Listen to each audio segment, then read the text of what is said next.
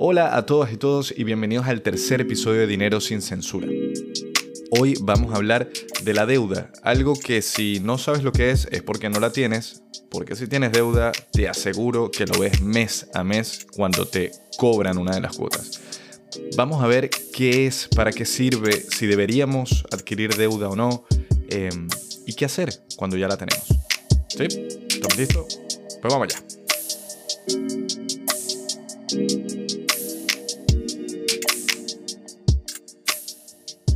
Bueno, para explicar qué es la deuda, imaginemos que quieres comprar un televisor, un televisor que cuesta 100 dólares, pero no tienes el dinero ahora, no has logrado ahorrar en los últimos meses y estás en cero, tu cuenta de ahorro no tiene nada. Bueno, pudieras, opción A, ahorras, digamos, 25 dólares mensuales durante 4 meses y ya tienes los 100 dólares para comprar el televisor. Entonces, de aquí a 4 meses, tienes lo que quieres comprar. Hay otra opción que es la de pedir el dinero prestado. ¿Por qué? Porque yo no quiero esperar los cuatro meses porque viene el Mundial de Fútbol y lo quiero ver en una tele nueva, lo que sea. Hay algo que me hace querer de forma inmediata ese bien, ese servicio o lo que sea que yo estoy intentando adquirir. ¿Sí? Perfecto, ¿qué hacemos? Tú lo quieres ya y no tienes el dinero. Bueno, vengo yo y te digo, hola, ¿sabes qué? No pasa nada, tranquilo o tranquila yo tengo aquí 100 dólares que estoy dispuesto a prestártelos para que te compres tu televisor. Tú, feliz y contenta, eh, dices, ah, perfecto, sí, claro que sí, préstamelos. Y te digo un momento. Igual, por más de que parezca que vengo de buena fe y que soy la mejor persona del mundo, tenemos que acordar una forma en la que tú me vas a regresar ese dinero, porque yo no te lo estoy regalando, te lo estoy prestando. Muy bien. ¿Cuáles son las condiciones de ese préstamo? Pues yo te doy 100 dólares ahora y tú en los próximos cuatro meses me vas a pagar 30 dólares por mes. ¿Va? Sacas las cuentas y dices, oye, pero entonces te voy a terminar pagando 120 dólares. Yo te digo, exacto. Esa diferencia de los 100 que te estoy prestando, los 120 que tú me estás devolviendo, es la razón por la cual yo te quiero prestar el dinero. Porque de alguna forma tú tienes el beneficio de tener ese bien ya mismo, es decir, tienes la tele para ver el mundial y disfrutarla durante el mundial, y yo me llevo 20 dólares por haber hecho esta transacción. Entonces, de alguna manera, los dos ganamos. ¿Sí? Hasta ahí bien, ese es el concepto básico de em, lo que es incurrir en deuda. En el momento en que tú dices, las condiciones me gustan, nos damos la mano, eh, ya está, tienes una deuda en la mesa que estás de alguna forma obligado o obligada a pagar. Y hasta ahora todo suena muy bien, pero esta última parte es muy importante. Y es el hecho de que es una obligación. En el momento en que tú incurres en deuda y tienes un préstamo con alguna entidad, con alguien, tienes la obligación de pagar esa deuda. Y esto para mí creo que es lo más importante y lo que hace que sea tan delicado el tema de incurrir en un préstamo. Es el hecho de que ahora ya nosotros no podemos no pagar esta cuota, llamémosla, ese pago mensual que acordamos. Cuando estábamos pensando en el primer escenario, que el primer escenario era ahorrar, que ahorraras 25 dólares al mes, en ese escenario, si algo pasaba en tu economía, tú podías decir, bueno, hoy no ahorro los 25 dólares porque tuve una emergencia, porque prefiero gastármelos eh, comiendo con mi familia, lo que sea. Tienes libertad de elegir qué haces con tu dinero. Cuando incurres en un préstamo, esta libertad la pierdes porque hay un acuerdo entre las dos partes que te ves obligada a cumplir. Por lo cual, dependiendo las condiciones de ese préstamo, si tú te ves incapaz de pagar una de las cuotas, puedes terminar en una peor situación, o sea, se genera un efecto de bola de nieve la deuda genera más eh, intereses, es decir, tienes que pagar más dinero que el que habías planteado inicialmente, o incluso en el peor de los casos puedes terminar perdiendo eh, eso que compraste con el dinero. Por ejemplo, puede ser que en las condiciones del préstamo digan, bueno, eh, tú me pagas, yo te diga, me pagas los 30 dólares mensuales y si un mes fallas, pues me quedo con la tele. Entonces, ¿qué hacemos con esto? El tema con, incurrir en deuda es que en el momento que estamos pensando en eso, solo vemos la parte beneficiosa, el hecho de que vas a tener acceso a ese bien, servicio, lo que sea, de forma inmediata. Y eso nos llena, nos ilusiona y nos deja un poco ciegos a ver en qué nos estamos metiendo. Pero bueno, esa es la explicación general de qué es la deuda. Recapitulando, quieres tener eh, un acceso inmediato a algo, no tienes el dinero para hacerlo, no quieres esperar, alguien te da ese dinero y define una serie de condiciones para la devolución de ese dinero, entre las cuales están eh, qué pasaría si no pagas y lo que se entiende como el tipo de interés que se te aplica al préstamo, es decir, esa diferencia que vas a pagar tú entre el dinero que te están dando hoy y lo que vas a terminar devolviendo. Ese ejemplo de yo te doy 100 dólares y tú me estás devolviendo 120. Al final es un 20% de diferencia eh, o un 20% de tipo de interés el que te estoy aplicando. Aquí sin entrar en mucho detalle porque hay de tasa nominal anual, de, hay un montón de terminología, pero el concepto fundamental es yo te doy algo hoy que tú me vas a devolver en el tiempo, pero con un cargo extra que es el beneficio que yo voy a tener por haberte prestado ese dinero. Tú tienes el beneficio del acceso a lo que quieres de forma inmediata y yo algún tipo de beneficio económico. Muy bien, dicho esto, ¿cuándo incurrimos en deuda? ¿Cuándo tiene sentido hacerlo? Bueno, esto es, eh, bueno, antes que nada, yo no soy asesor financiero, con lo cual lo que quiero compartirles son los conceptos principales para que tomen ustedes sus decisiones de la mejor forma posible o lo más informadamente posible. Así que intento darles herramientas. Todo depende de cuál es eh, tu situación actual económicamente hablando y de la razón por la cual necesites este dinero. El ejemplo que nosotros acabamos de poner es... Em, el hecho de que quieras ver el mundial en una tele nueva, lo cual no está mal, no tiene, es el valor que le des a esa situación más que un sentido de urgencia real. O sea, si no lo tienes, pues probablemente no pase nada. Pero si lo comparamos a que necesitas hacerte una operación de emergencia y no tienes el dinero para pagarla, es muy diferente. O sea, yo te pudiera decir, bueno, quizás esperas y no te compras la tele y la ves en casa de un amigo, pero si te tienes que operar y no puedes esperar, pues quizás sí te toca incurrir en un préstamo.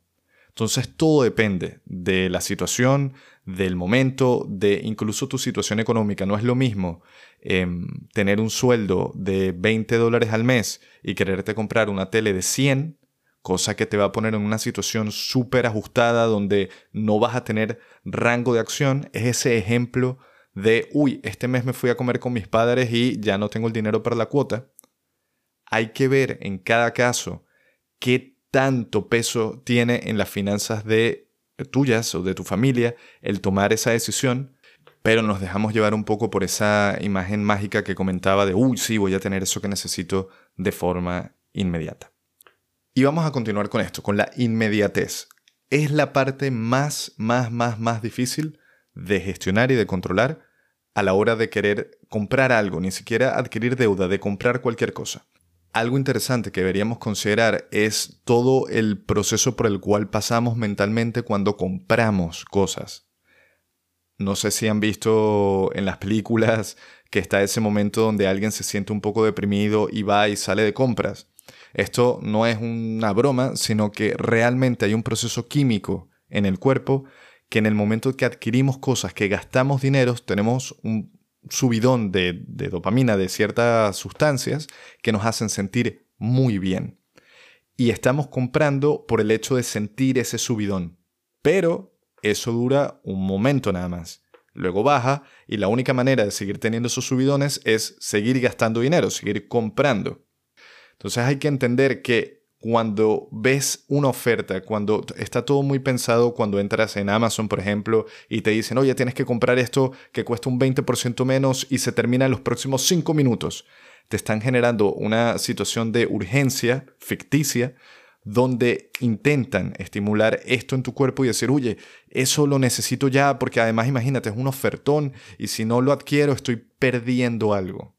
Hay una parte muy psicológica de cómo gastamos dinero ahí están jugando un poco con nosotros. Mi recomendación es cualquier cosa que no sea necesaria para tu vida, es decir, un reloj si te querías comprar o lo que fuese, en vez de comprarlo inmediatamente cuando lo consigues, guarda el reloj en el carrito de Amazon, em, anótate el modelo y la tienda donde lo conseguiste y espera al menos un mes antes de comprarlo.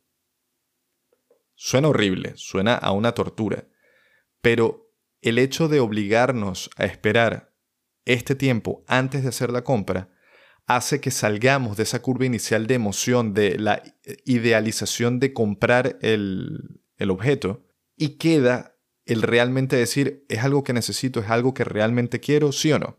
Si después de un mes sigues queriendo el objeto, ve y cómpralo, no pasa nada. Pero al menos mitigaste un poco la posibilidad de, haber sido víctima de, tu, de ese momento, del brote de hormonas y de emoción, de pensar simplemente en comprar y en adquirirlo. No hay nada más lindo que el momento que abres la caja, pero realmente después de que la abres, disminuye un montón la emoción. Entonces estamos jugando con nuestra mente para forzar y ver si es algo que estamos comprando porque lo queremos profundamente, incluso lo necesitamos, o si simplemente estamos siguiendo un brote de, de emoción y de locura instantánea. Esto que acabo de comentarles no tiene nada que ver con la deuda, es simplemente la forma en la que compramos. Hay un libro muy bueno que es La psicología del dinero, que explica cómo es nuestra relación con el dinero y cómo reaccionamos y actuamos ante estas situaciones, que, se los recomiendo un montón que se lo lean. Entonces, ¿qué tiene que ver esto con la deuda? Bueno, en el mejor de los casos, en uno de esos subidones, bueno, en el mejor de los casos, esperaste el mes y compraste al final del mes y todo está bien. En un caso no tan bueno, pero no necesariamente malo, fuiste víctima de ese momento de emoción y compraste de forma inmediata el reloj que te gustaba. Bueno, pero tenías el dinero. El peor de los casos es cuando tienes ese subidón, no tienes el dinero y dices, no importa, yo utilizo mi tarjeta de crédito y ya lo pagaré el mes que viene. Ahí es cuando realmente lo estamos haciendo súper mal.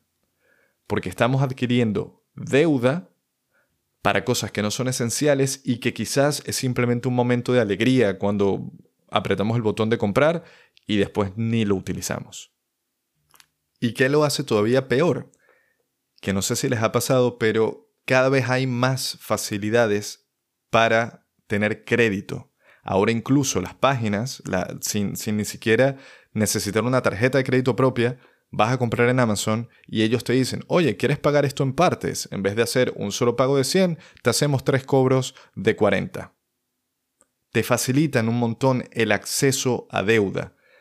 Y normalmente cuando estamos en este subidón de compra no leemos la letra pequeña, no sabemos cuánto nos está costando realmente adquirir eso de forma anticipada. Les sorprendería cuánta gente no sabe cuál es el tipo de interés que aplican las tarjetas de crédito.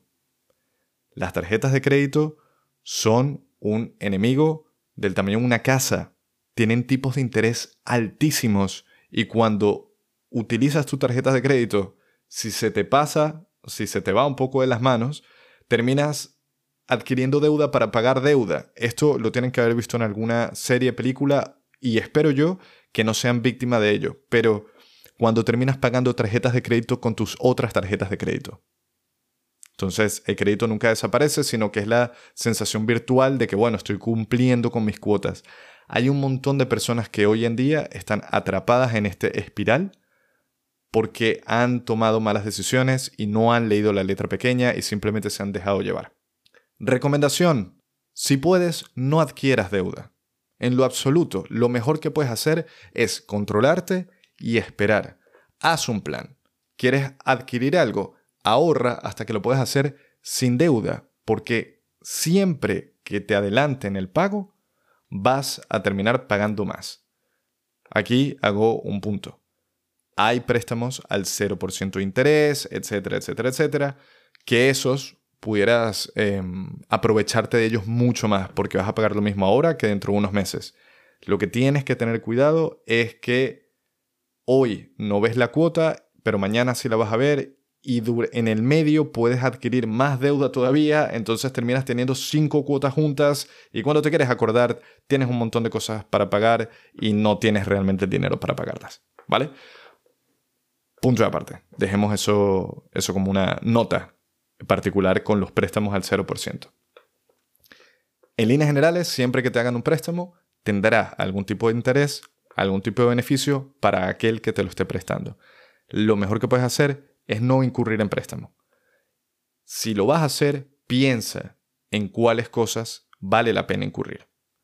Ejemplo, líneas generales es la vivienda comprar una vivienda con ahorros significaría tener que ahorrar durante muchísimos años para poderla comprar directamente en cash. En vez de eso, las hipotecas realmente son una buena herramienta para adquirir un techo. Siempre y cuando, como regla general, el coste de tener esa hipoteca, es decir, el coste de la hipoteca en sí, más todos los gastos y seguros relacionados a la hipoteca, no superen el 30% de tus ingresos. Esto es una, un, simplemente un termómetro de si estás adquiriendo más deuda con la hipoteca de la que deberías. Un 30% es un número bastante saludable financieramente hablando. Y menos que eso, mucho mejor. Más que eso, lo tendríamos que evitar. Eso es un ejemplo. El siguiente es la compra de vehículos. Aquí hay que hacer una diferencia muy grande de términos que no hemos hablado, como la depreciación de los activos, etc. Eh, pero un vehículo que hoy te cuesta 10.000, en 5 años no te cuesta más, sino menos. Es un artículo que se deprecia con el tiempo. La vivienda suele mantener su valor. ¿Esto a qué viene? A que comprar el vehículo con crédito puede tener sentido. Normalmente terminamos comprando vehículos que no necesitamos, demasiado grandes, es lo mismo que con lo de la casa si la cuota pasa el 30% no tiene sentido. Con los vehículos también hay un, valor que ronda el 8%, no puede la cuota superar el 8% y debería ser capaz de pagarla en 3 años. Saca las cuentas y si hoy por hoy tienes un préstamo para tu coche, auto, lo que sea, moto, la cuota es mayor del 8% y no la puedes pagar en menos de 3 años, o sea, el tiempo total del préstamo, eh, 3 años o menos, puede que hayas adquirido un vehículo que estaba fuera de tus capacidades. Un ejemplo práctico de quién sufre esto, yo mismo, en el momento que compré mi auto, no sabía nada de esto que les estoy comentando. Y tomé una mala decisión. Y hoy por hoy terminé pagando un 40% más del coste de mi vehículo. Y ahora mi vehículo vale probablemente un 40% menos. Con lo cual perdí muchísimo dinero. Pero bueno, eso aparte solo como una experiencia personal. En líneas generales, eh, hay que ser muy críticos en qué vale la pena tener ya y qué cosas pueden esperar. La vivienda normalmente es algo que tiene sentido que adquiramos antes y no esperar a tener todo el dinero para pagarla porque seríamos muy mayores en ese momento. El vehículo queda en un área gris. El televisor para ver el mundial casi siempre es un lujo casi siempre. Hay que ver si estás en capacidad de tener ese lujo o no. Y esto es algo que yo no puedo decirte. Es algo que tú tienes que analizar por ti mismo y definir si de verdad tiene sentido incurrir en una deuda como esta. Y como parte final, imaginemos que tenemos deuda porque, bueno, ya no habíamos escuchado este podcast, no sabíamos eh, todas estas herramientas o ideas antes y bueno, como yo, ¿no? Ya tengo el auto, ya tengo mi préstamo y ¿qué hago con él? Hay múltiples técnicas para deshacernos de la deuda. Em, yo voy a nombrar dos. La primera es el efecto bola de nieve, que es eh, buscar de todos tus préstamos, los tienes que listar. Ya habíamos hablado de esto, ¿no? De ver hacia dónde se, se va tu dinero, hacer el ejercicio de anotar todos los gastos obligatorios que tienes y los ingresos, etc. Bueno, agarras eso y ves de todos los préstamos cuál es el que puedes pagar antes, en tiempo, de pagarlo ya mismo. Y te enfocas en todo lo extra que tengas de dinero, ponerlo ahí, para acabar con él lo antes posible. ¿sí?